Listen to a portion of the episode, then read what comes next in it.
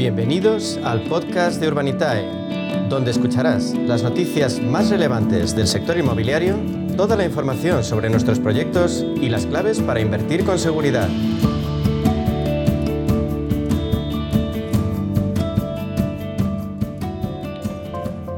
Nuestro espacio de inversión inmobiliaria de la mano de Urbanitae vamos a profundizar en las claves financieras que nos ofrece el mercado de la inversión inmobiliaria. Para ello contamos con la presencia de José María Gómez Acebo, director de clientes institucionales en Urbanitae. Vamos a darle la bienvenida. Hola José María, ¿qué tal? Hola Meli, ¿qué tal? Muy bien. Bueno, pues encantada de hablar contigo, de hacer este repaso a la inversión inmobiliaria. Eh, José María, recientemente eh, CB Richard Ellis ha dado a conocer los datos de inversión en el sector inmobiliario de España en el primer trimestre del año.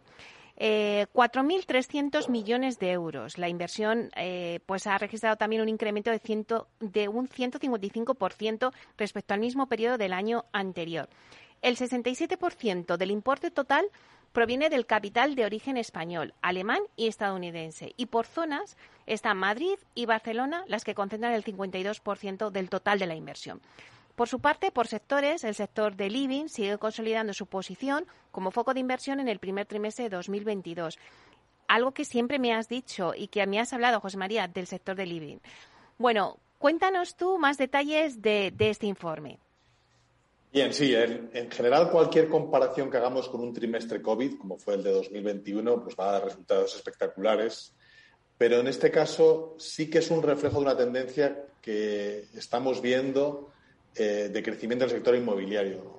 Básicamente casi por, eliminación de los otros activos de inversión clásicas. Es decir, la volatilidad de la renta variable está alejando a muchos inversores de ese perfil la inflación está desbocada y se sigue considerando que el inmobiliario es un buen eh, escudo contra la inflación. Y luego tenemos también el hundimiento de las criptomonedas. Al final eh, se sigue viendo, insisto, el inmobiliario como valor refugio y parece que es lógico que en esas condiciones los flujos del sector estén a niveles récord. Como bien decías, Madrid y Barcelona siguen concentrando más de la mitad de la inversión si bien estrictamente hablando su cuota es seis puntos inferior a 2021, pero básicamente porque ha habido operaciones potentes en alguna otra ciudad que han hecho cambiar el mix, pero siguen siendo Madrid y Barcelona los centros básicos donde se está invirtiendo. Y como también comentabas, efectivamente es el sector living el que está a la cabeza con 1.100 millones de euros de inversión, eh, entre otras cosas por la potencia que tuvo la, la, operación que hizo el grupo, el Fondo Alemán Patricia, que fue casi 600 millones. En segundo lugar estaríamos con el sector hotelero y donde ya estamos viendo que se cruzan operaciones porque ya está, está despejando un poco el sector y volvemos a tener buenas ocupaciones y por tanto podemos hacer planes de negocio sobre los que discutir compradores y vendedores. Eh, lo que sí que estamos viendo, y es una amenaza real sobre la actividad inversora, es el, el, aumento de tipos que se ven en el horizonte. Si aumenta los tipos y aumenta el coste de la deuda, lógicamente esto va a llevar al alza de los rendimientos, lo de las yields, por tanto, van a disminuir las valoraciones. Y esa es la principal amenaza en este momento del sector. Claro, fíjate que, me hablas de esa amenaza, ¿no? del tema de la subida de los tipos de interés, pero sin embargo, vamos a aclarar esto para, para el oyente que nos esté escuchando. Eh, me decías que la inversión inmobiliaria es un buen escudo frente a la inflación. Correcto. Eh, efectivamente, porque eh, históricamente se ha demostrado que el suelo, que es un bien escaso, que además no se puede fabricar, actúa como protector. O sea, el, precio del suelo se va a mover muy en correlación con la inflación, frente a otros activos que no. Si tienes contratada la deuda al 3% y la inflación es del 8%, vas perdiendo 5 puntos de poder adquisitivo, porque esa deuda no se te va a revalorizar con la inflación. Por tanto, el inmobiliario sí que preserva ese valor y a largo plazo se, va a mover siempre en términos similares a inflación o, o, por encima, porque en el fin y al cabo, insisto, el suelo no se puede fabricar, es el que hay, y mientras no produzcamos suelo al ritmo que el mercado demanda, ese precio se va, se va a mantener. Claro, esa es la ventaja, entre comillas, ¿no? que tiene eh, el sector inmobiliario. Efectivamente. Y seguimos hablando de inversión. En este caso vamos a hablar de cómo la inversión en vivienda de alquiler está ganando posiciones. Comprar una casa para alquilarla es una de las fórmulas de inversión más rentables y también más comunes entre los pequeños ahorradores españoles. Actualmente el número de hogares en alquiler en España se sitúa en el 24,8%, una cifra que según la consultora CB Richard Ellis estima que crezca hasta el 27,3% en 2025. ¿Por qué es tan buena inversión comprar una vivienda para alquilar? Mira, en el fondo eh, estamos efectivamente en cifras de alquiler por debajo de la media europea y moviéndonos hacia esas cifras. Eh, ya lo hemos comentado alguna vez que entre esas, entre esas cosas influyen pues, la dificultad de acceso a financiación para la compra de la primera vivienda y luego la, eh, los, los, precios que están altos y que no permiten a muchos jóvenes emanciparse. Hmm. ¿El por qué es una buena inversión? Bueno, al final la rentabilidad media que está sacando un inversor en, una compra de un activo inmobiliario para alquilar, de un piso para alquilar, está en torno al 4, 4,5%. Si tú, el, has, como ocurre ahora, has eliminado la renta fija como activo, activo de inversión, y el español siempre ha sido muy de invertir en renta fija, pero renta fija ya unos años que no daba rentabilidad, la rentabilidad cero, ah. eh, y teniendo en cuenta que para en mucho de la mentalidad de los españoles está que la vivienda no pierde valor y que te da sensación de propiedad y pertenencia, parece lógico que sea el sustitutivo natural de ese producto de renta fija continuada que están buscando los inversores y que no encuentran en los mercados organizados. Y por tanto, en ese sentido, el activo, comprar un piso para alquilar es un buen sustitutivo para el ahorrador conservador que quiere obtener una rentabilidad recurrente y que sabe que es un activo que a largo plazo no va a perder valor. Hemos hablado ya de la buena salud de determinados segmentos del inmobiliario, pero el sector tiene por delante también retos, ¿no? Eh, como es el del urbanismo. Urge la necesidad de una ley del suelo que elimine las trabas burocráticas y acorte los plazos.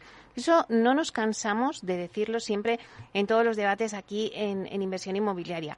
Madrid, por su parte, eh, prepara ya una nueva ley del suelo que dará seguridad a la inversión, pero bueno, pues hasta que salga esa nueva ley del suelo está la ley Omnibus, que bueno, pues que cubre una parte, ¿no? Como por así decirlo. No sé si estás de acuerdo conmigo. Sí, además te, he leído algún artículo que has escrito ese sentido y estoy totalmente de acuerdo. Es curioso que España, que es un país que no tiene carestía de suelo, o sea, tenemos suelo para dar y tomar, sí que carecemos de suelo finalista para poder edificar y al final eh, somos herederos de una ley que fue una ley marcadamente intervencionista, que tiene su sentido, pero que está afectando es que la producción de suelo y la flexibilidad a la hora de desarrollar eh, nuevas, nuevas eh, eh, sea escasa y por tanto se tarde mucho. Al final, si alguien tiene que esperar dos, tres años a que le califiquen el suelo y que pueda empezar a construir, esos dos, tres años tienen un coste de capital muy elevado, un coste de capital que al final acaba repercutiendo en el valor de la vivienda.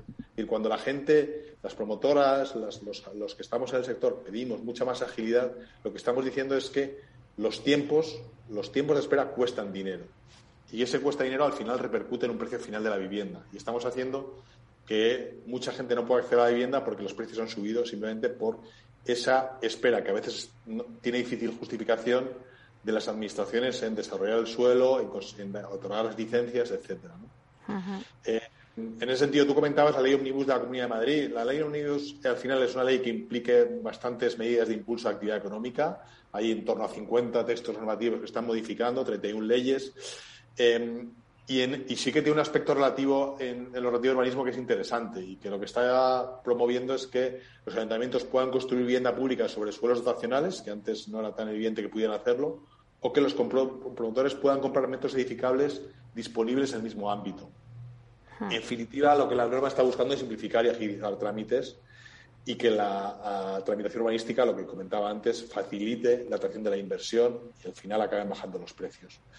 Eh, si conseguimos que procesos que tardan, por ejemplo, algún año se realicen en dos meses, todo eso va a repercutir directamente en el precio del activo y en que más gente pueda adquirirlo. Claro que sí. Bueno, pues ahí estamos. Eh, vamos ya con Urbanita. Eh, José María, estáis que no paráis, de verdad. Habéis lanzado recientemente un proyecto en Denia, nada más que, bueno, pues con la promotora además Villarmir de Inmobiliaria Espacio y hace tan solo unos días otro en Sevilla. Bueno, la verdad es que cuéntanos qué acogida ha tenido este último y si tenéis nuevos proyectos. Pues sí, en realidad tanto Denia como Sevilla los cerramos el martes. Eh, el Denia llevaba dos tres días abierto y el martes se terminó de cerrar y Sevilla fue el mismo martes a los 30 minutos de abrirle ya se completó la financiación y rápidamente eh, porque nos lo están pidiendo los inversores y porque estamos encontrando buenas oportunidades porque al final si, si, como pasó el mes pasado, no veíamos cosas claras, preferimos no sacar oportunidades de inversión antes que poner algo que baje nuestro estándar de calidad. Pues efectivamente, acabamos de abrir una operación en Alicante eh, de casi 800.000 euros de, inversión por una promoción de en torno a 26 viviendas en, la ciudad de Alicante. Y luego tenemos preparado uno en Menorca, tenemos un nuevo proyecto de trasteros. En realidad hemos cogido velocidad de crucero, tenemos un pipeline o una cartera de proyectos en estudio súper interesante y por eso estamos animando a todos los inversores a que nos sigan, a que participen con nosotros y que se beneficien de que eh, cualquier inversor, desde cantidades desde solo 500 euros, pueden participar en inversiones como las que ofrecemos en Urbanita. Bueno, yo no sé si os vais a poder ir de vacaciones a este ritmo, ¿eh? Hombre, me gustaría, pero gracias a Dios tenemos un equipo muy grande y nos vamos a poder eh, sustituir unos a otros. Y, esto no para. Y al final, si las oportunidades están, eh, estamos nosotros para hacerlas posibles y facilitarlas y hacerlas accesibles a todos nuestros inversores. Claro que sí. Oye, una cosa. Eh, creo que es importante recordar a nuestros oyentes que vuestro proyecto en Denia, danos dos datos porque es un proyecto en el que pues nada más y nada menos que una promotora, como decía antes, de Villarmir, Inmobiliaria Espacio, pues ha utilizado como el crowdfunding, ¿no? Para financiar esta, esta, este proyecto, ¿no? Cuéntanos un poquito cuáles eran los datos de Denia. Pues eh, Denia era una, es, una promoción que desarrolla efectivamente el Grupo Inmobiliaria Espacio, que es la, filial del Grupo Villarmir. Ellos tenían en cartera varias operaciones posibles para, para llevar a cabo y para poder abarcar todas, pues eh, probaron con nosotros a ver si éramos capaces de levantar los 4.600.000 euros que nos pidieron. Es una promoción de 63 viviendas de obra nueva. Eh, que, como siempre, y esto es importante, nosotros entramos en un negocio promotor, pero con un perfil de operación muy avanzada que nos da mucha seguridad y visibilidad en cuanto a ingresos y gastos. Y teníamos 57% de esas viviendas, es decir, 37, 63 ya estaban reservadas por compradores el proyecto ya contaba con licencia de obras, no había que esperar a que se produjera, y hay que tener en cuenta que en Denia los procesos de consecución de licencias pueden estar tardando hasta cuatro y cinco años, en línea con lo que te comentaba antes, que es una locura. Em, y entonces ellos, con su experiencia como promotora, más de 50 años en el sector, más de 8.500 viviendas entregadas, pues nos parecía que era un socio muy adecuado para hacer la operación.